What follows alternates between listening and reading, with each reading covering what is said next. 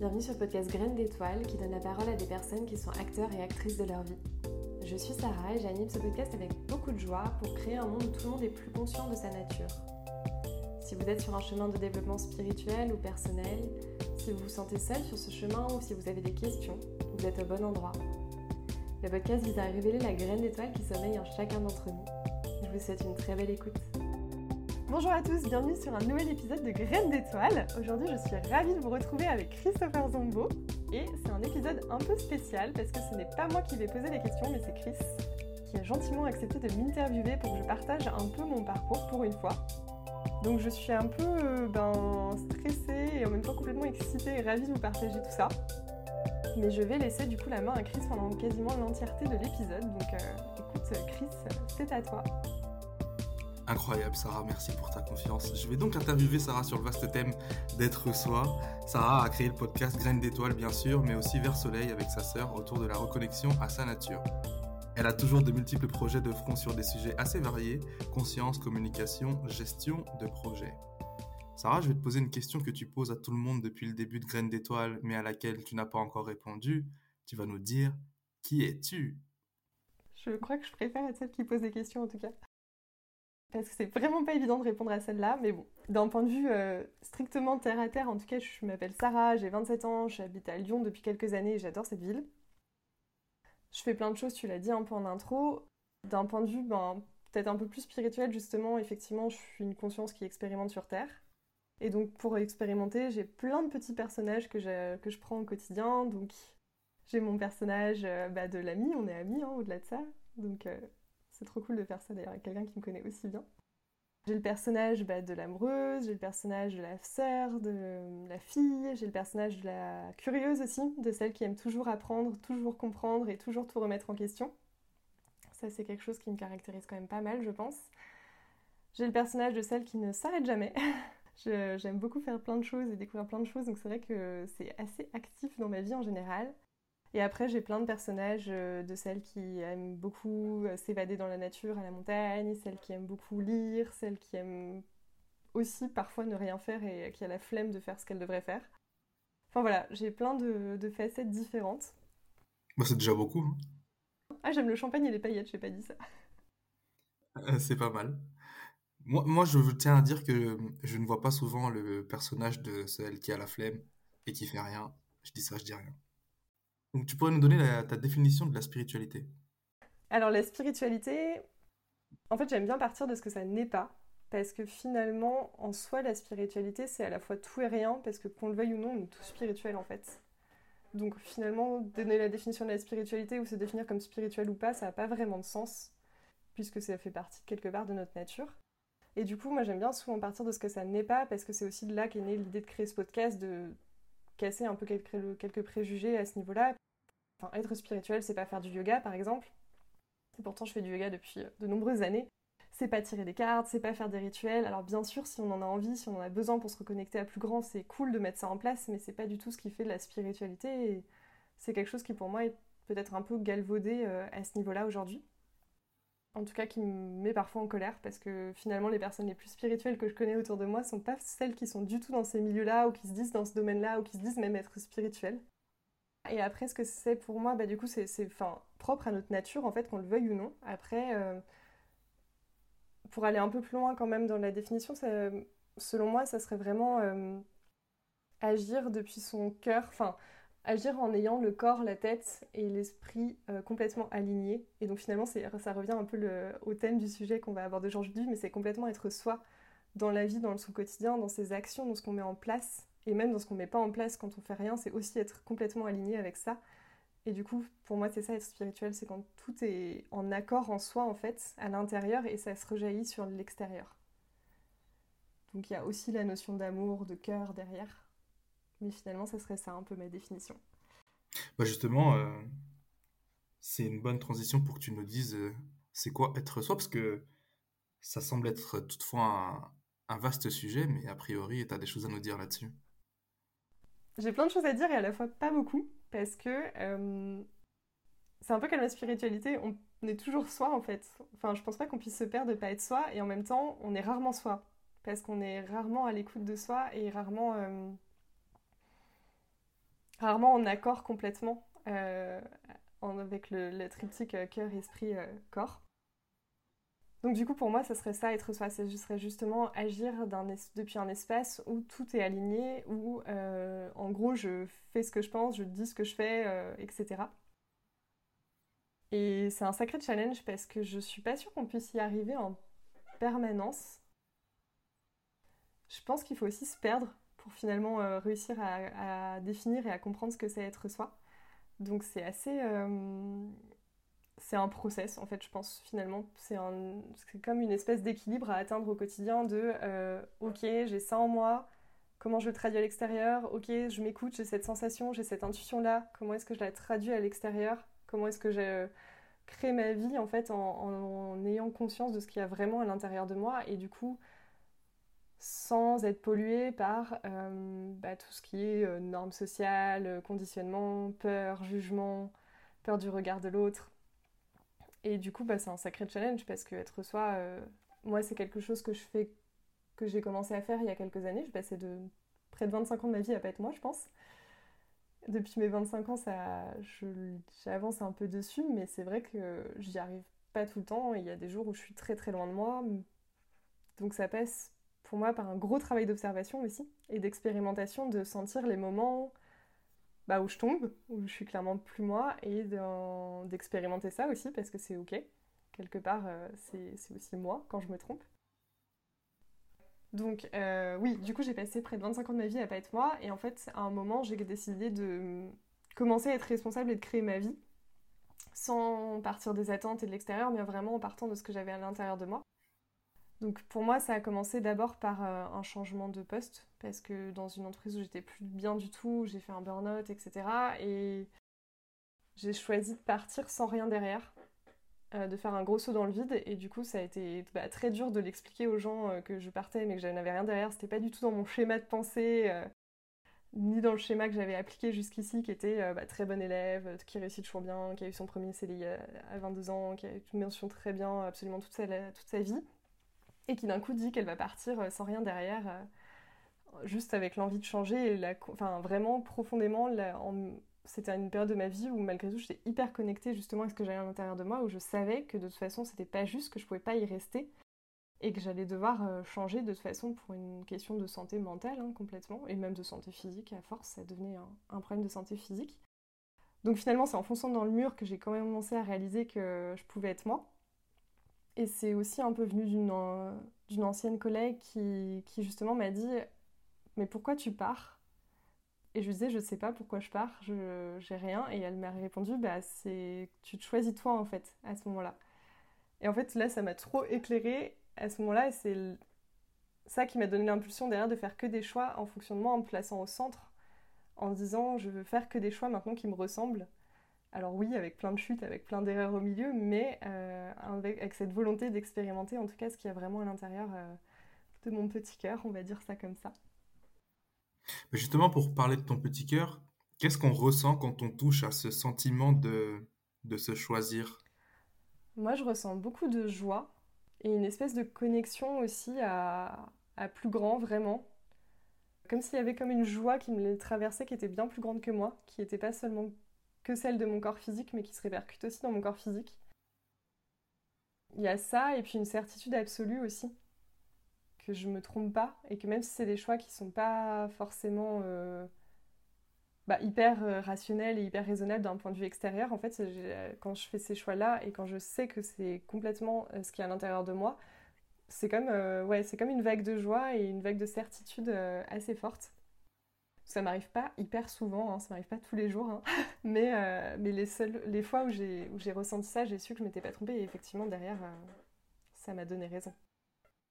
Et donc alors comment on fait pour avoir euh, ce courage d'être soi et ce courage de, de faire ces choix qui sont pas rationnels justement parfois? C'est une très bonne question que je me pose souvent parce que moi j'ai souvent l'impression d'avoir quand même dû attendre d'être face au pied du mur on en a déjà parlé d'ailleurs euh, souvent tous les deux pour, euh, pour faire ces choix-là. Euh, après, du coup, plus, plus j'expérimente et plus j'essaye de les faire avant d'être dans le mur.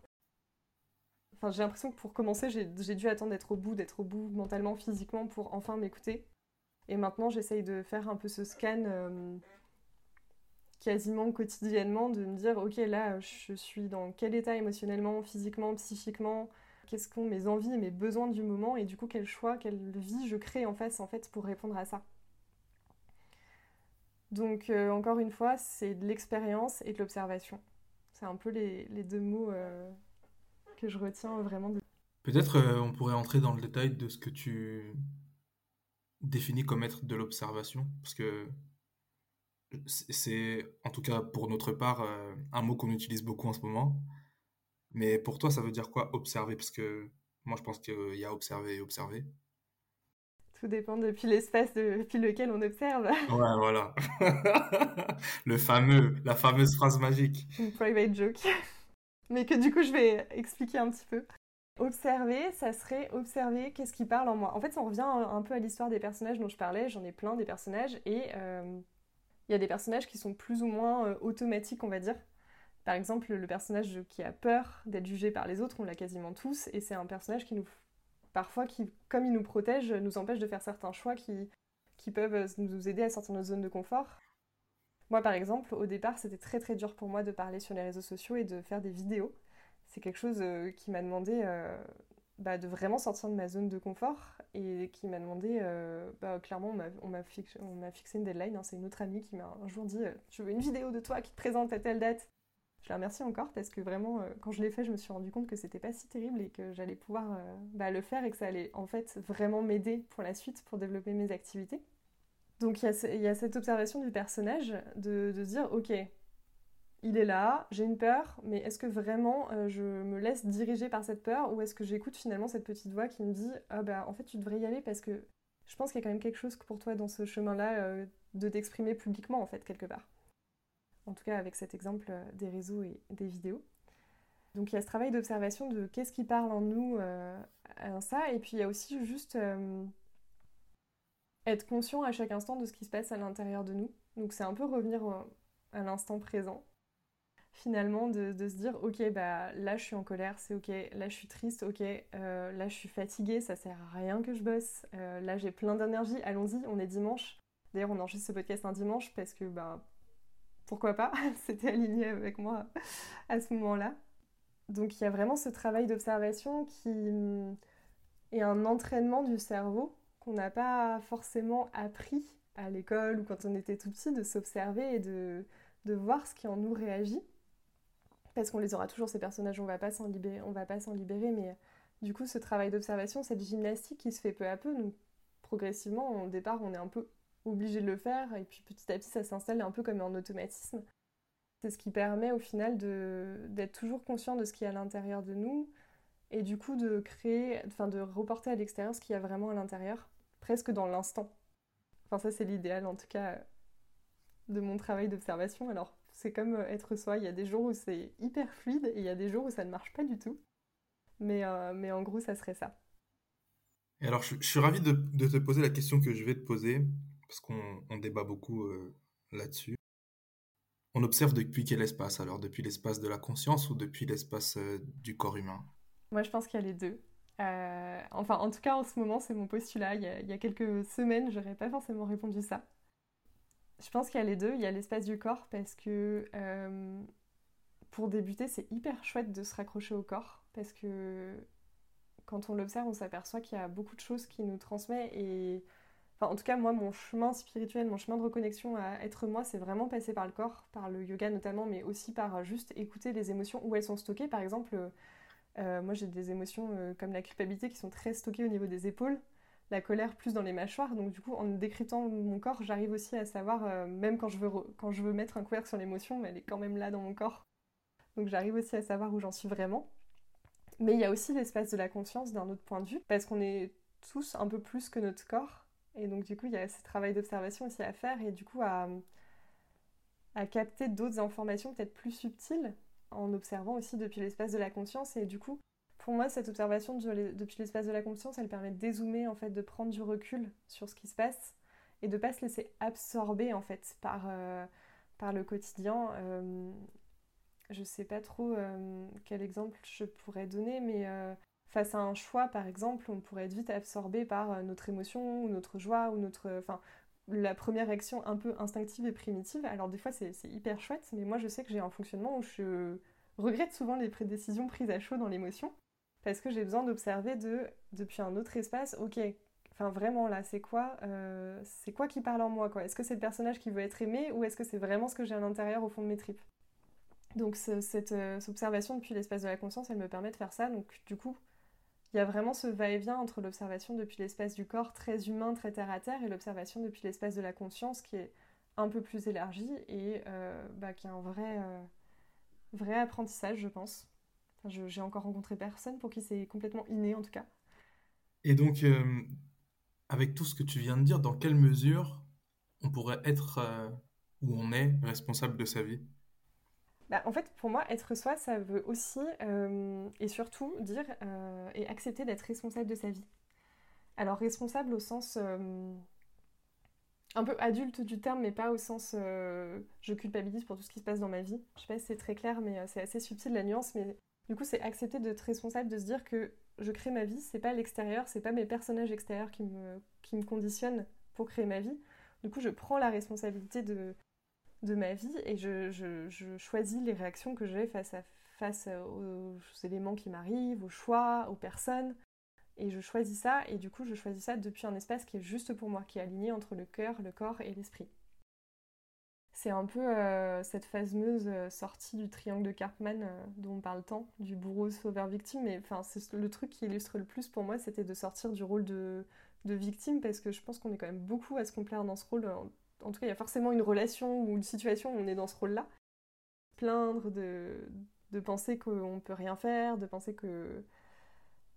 Alors, euh, oui, d'un certain point de vue, peut-être qu'on est victime, ça ne veut pas dire euh, tout accepter. Hein. C'est surtout pas ce que je suis en train de dire, mais d'un autre point de vue, si on élargit un peu justement en observant depuis l'espace de la conscience, bah en fait, peut-être pas. Peut-être que j'ai le choix quand même de répondre euh, d'une autre façon à ce qui est en train de m'arriver.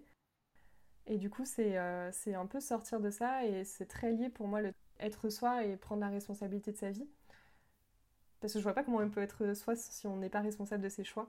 Euh, il y a une phrase que j'aime pas bien du tout en ce moment, même si je la dis encore de temps en temps, euh, c'est je n'ai pas le choix. Et pour moi, quand on est soi, on a toujours le choix quelque part. Alors sans culpabilisation, encore une fois. c'est vraiment subtil la nuance, mais, mais voilà. Allez, challenge-moi, Chris, je sens que tu as une question.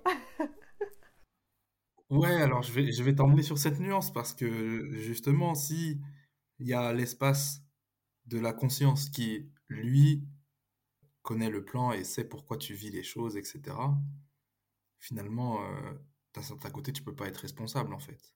Mais il y a aussi ce corps où justement on a a priori un certain libre arbitre.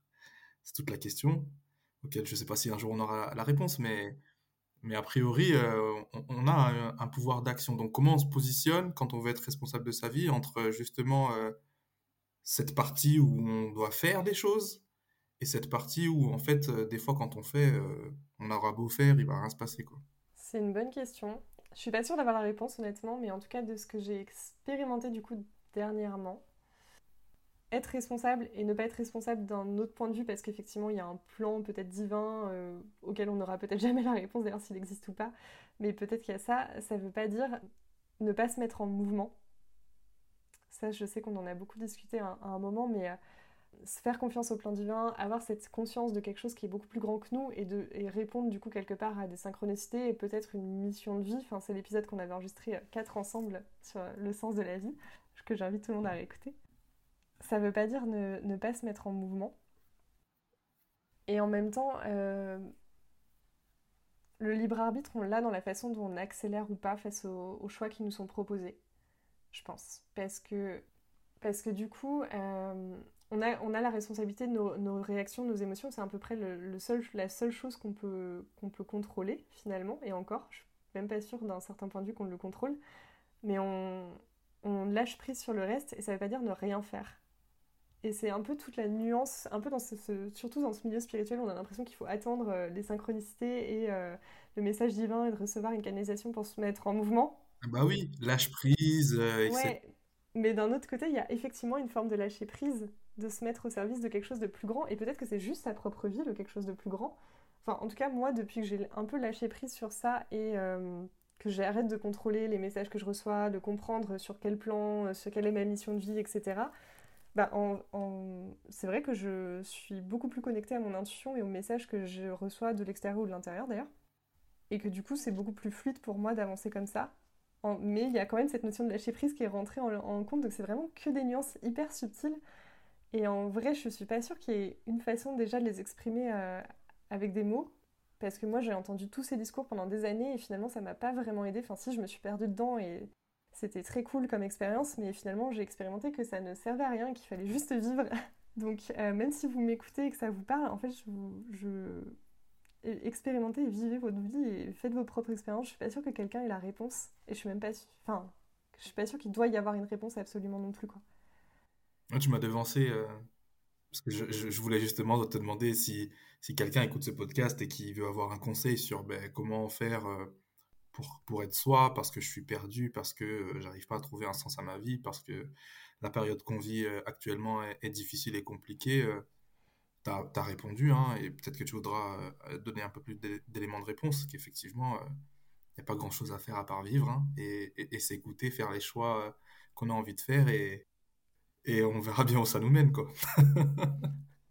c'est un peu le résumé de tout ça, ouais. Expérimenter, vivre et puis euh, lâcher prise un peu sur euh, tous les concepts. Pour finir, comme pour tout le monde, quels sont tes challenges aujourd'hui? Ben, comme pour tout le monde, il y en a beaucoup. Sur le thème être soi, je pense que j'ai encore beaucoup de challenges pour l'être en le plus régulièrement possible, en tout cas. Enfin, plus souvent que ce que je le suis actuellement. Et après, bah si, c'est un peu lié à ce thème quand même. Euh, je me suis rendu compte avec les récentes fêtes de fin d'année qui viennent de, se dérouler que j'avais encore un domaine où j'avais vraiment du mal à être complètement moi, c'était avec la famille. Et du coup, j'ai un gros challenge encore aujourd'hui de d'arriver à, à enlever les masques même en famille. bon courage.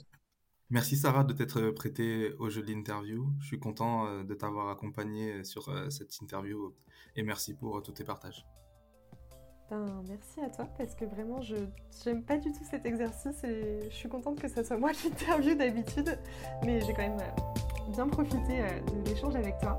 Donc merci à toi et puis bah, de toute façon on se retrouve très bientôt sur un prochain épisode de Graines d'étoiles. À bientôt Merci pour votre écoute, j'espère que cet épisode vous a plu. Si c'est le cas, n'hésitez pas à le partager autour de vous et à le faire connaître. On se retrouve dans tous les cas très bientôt euh, pour un prochain épisode de Graines d'étoiles. Si vous voulez tenu au courant de, de l'actualité du podcast, vous pouvez me suivre sur Instagram ou bien vous abonner à votre plateforme d'écoute. A très bientôt